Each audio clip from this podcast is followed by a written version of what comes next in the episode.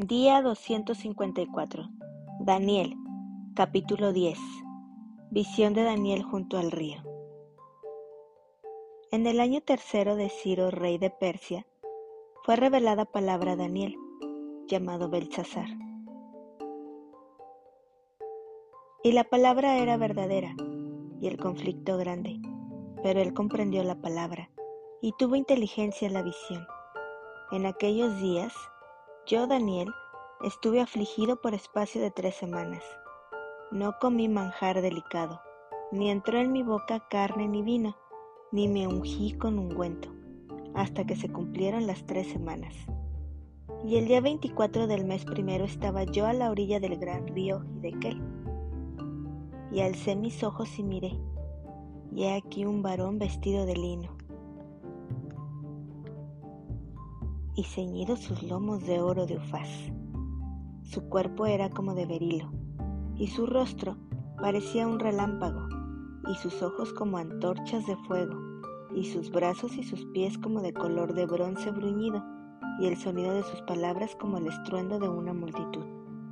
Y solo yo, Daniel, vi aquella visión, y no la vieron los hombres que estaban conmigo, sino que se apoderó de ellos un gran temor y huyeron y se escondieron. Quedé, pues, yo solo, y vi esta gran visión, y no quedó fuerza en mí.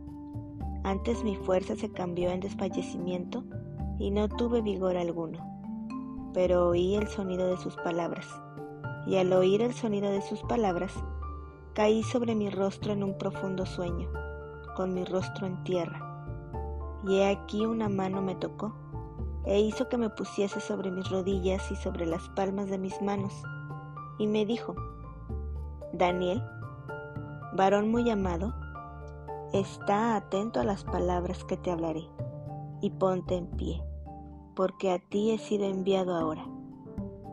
Mientras hablaba esto conmigo, me puso en pie temblando.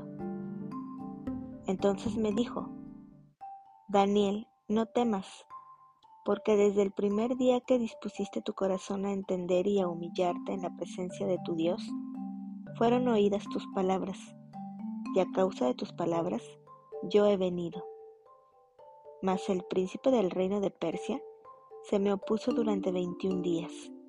Pero he aquí Miguel, uno de los principales príncipes, vino para ayudarme, y quedé allí con los reyes de Persia He venido para hacerte saber lo que ha de venir a tu pueblo en los postreros días, porque la visión es para esos días. Mientras me decía estas palabras, estaba yo con los ojos puestos en tierra y enmudecido. Pero he aquí, uno con semejanza de hijo de hombre tocó mis labios. Entonces abrí mi boca y hablé, y dije al que estaba delante de mí, Señor mío, con la visión me han sobrevenido dolores y no me queda fuerza. ¿Cómo, pues, podrá el siervo de mi Señor hablar con mi Señor?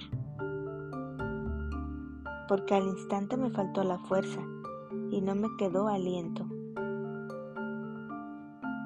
Y aquel que tenía semejanza de hombre me tocó otra vez y me fortaleció y me dijo, muy amado, no temas la paz sea contigo. Esfuérzate y aliéntate. Y mientras él me hablaba, recobré las fuerzas y dije, hable mi Señor, porque me has fortalecido. Él me dijo, ¿sabes por qué he venido a ti?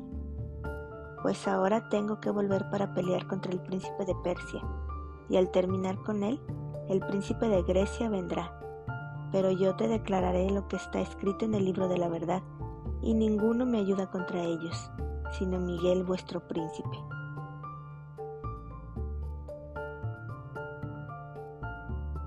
Capítulo 11 Y yo mismo, en el año primero de Darío el Medo, estuve para animarlo y fortalecerlo. Los reyes del norte y del sur. Y ahora yo te mostraré la verdad.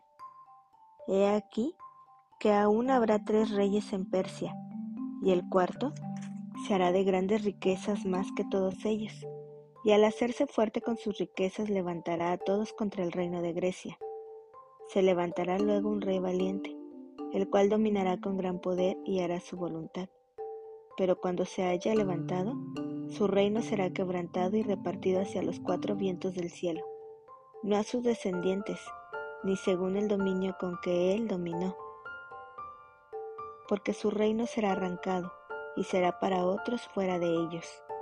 Y se hará fuerte el rey del sur, mas uno de sus príncipes será más fuerte que él, y se hará poderoso, su dominio será grande. Al cabo de años harán alianza, y la hija del rey del sur vendrá al rey del norte para hacer la paz. Pero ella no podrá retener la fuerza de su brazo, ni permanecerá él, ni su brazo, porque será entregada a ella y los que la habían traído asimismo su hijo y los que estaban de parte de ella en aquel tiempo. Pero un renuevo de sus raíces se levantará sobre su trono y vendrá con ejército contra el rey del norte. Y entrará en la fortaleza y hará en ellos a su arbitrio y predominará. Y aún a los dioses de ellos sus imágenes fundidas y sus objetos preciosos de plata y de oro, llevará cautivos a Egipto, y por años se mantendrá él contra el rey del norte. Así entrará en el reino el rey del sur, y volverá a su tierra, mas los hijos de aquel se airarán, y reunirán multitud de grandes ejércitos, y vendrá apresuradamente e inundará, y pasará adelante.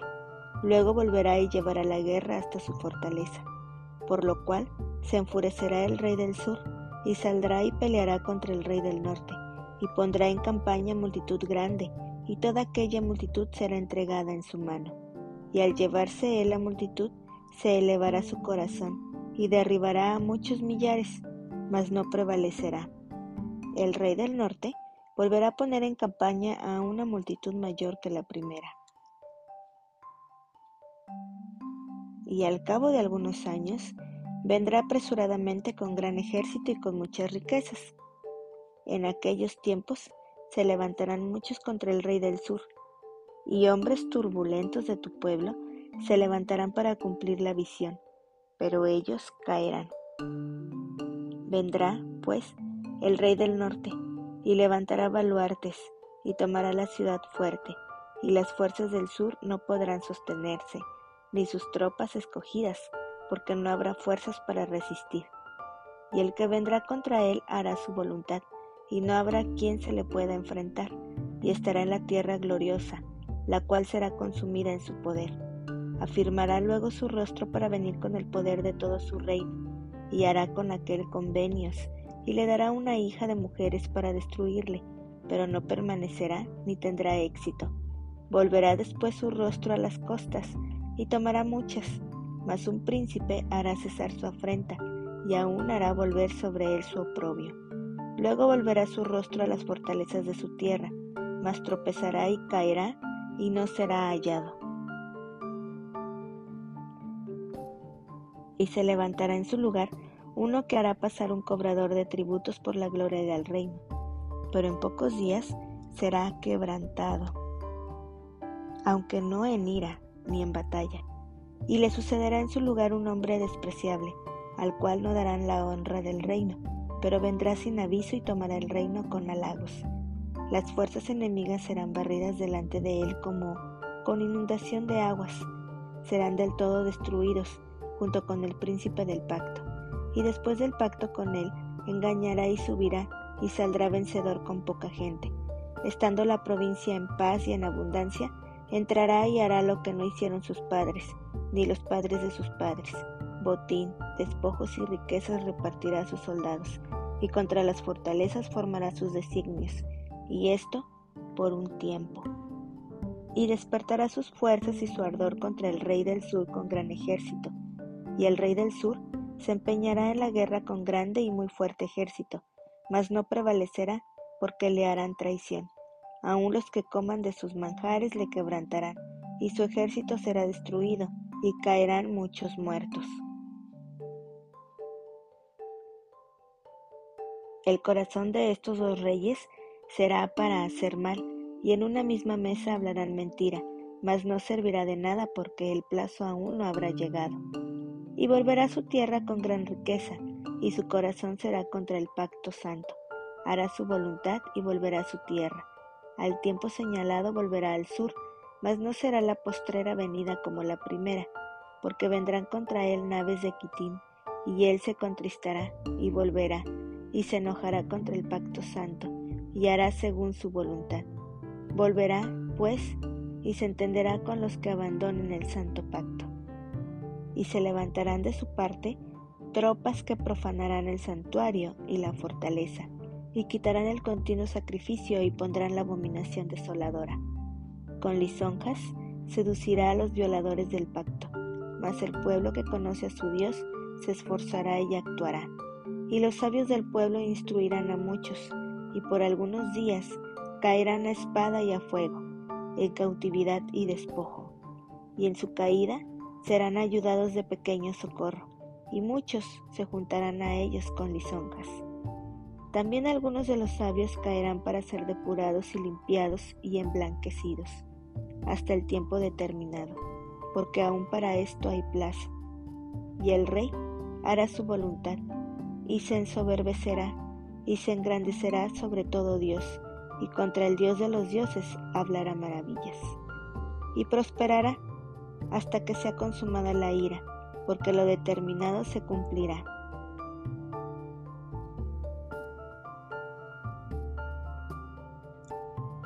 Del Dios de sus padres no hará caso, ni del amor de las mujeres, ni respetará a Dios alguno, porque sobre todo se engrandecerá, mas honrará en su lugar al Dios de las fortalezas, Dios que sus padres no conocieron.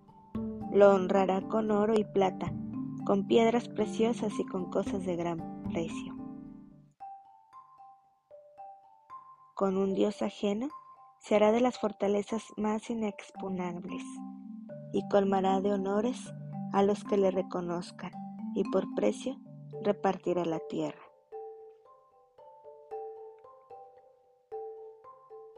Pero al cabo del tiempo el rey del sur contenderá con él, y el rey del norte se levantará contra él como una tempestad, con carros y gente de a caballo, y muchas naves, y entrará por las tierras, e inundará y pasará. Entrará la tierra gloriosa, y muchas provincias caerán, mas éstas escaparán de su mano, Edom y Moab, y la mayoría de los hijos de Amón. Extenderá su mano contra las tierras, y no escapará el país de Egipto, y se apoderará de los tesoros de oro y plata, y de todas las cosas preciosas de Egipto, y los de Libia y de Etiopía le seguirán. Pero noticias del oriente y del norte lo atemorizarán, y saldrá con gran ira para destruir y matar a muchos, y plantará las tiendas de su palacio entre los mares y el monte glorioso y santo, mas llegará su fin, y no tendrá quien le ayude.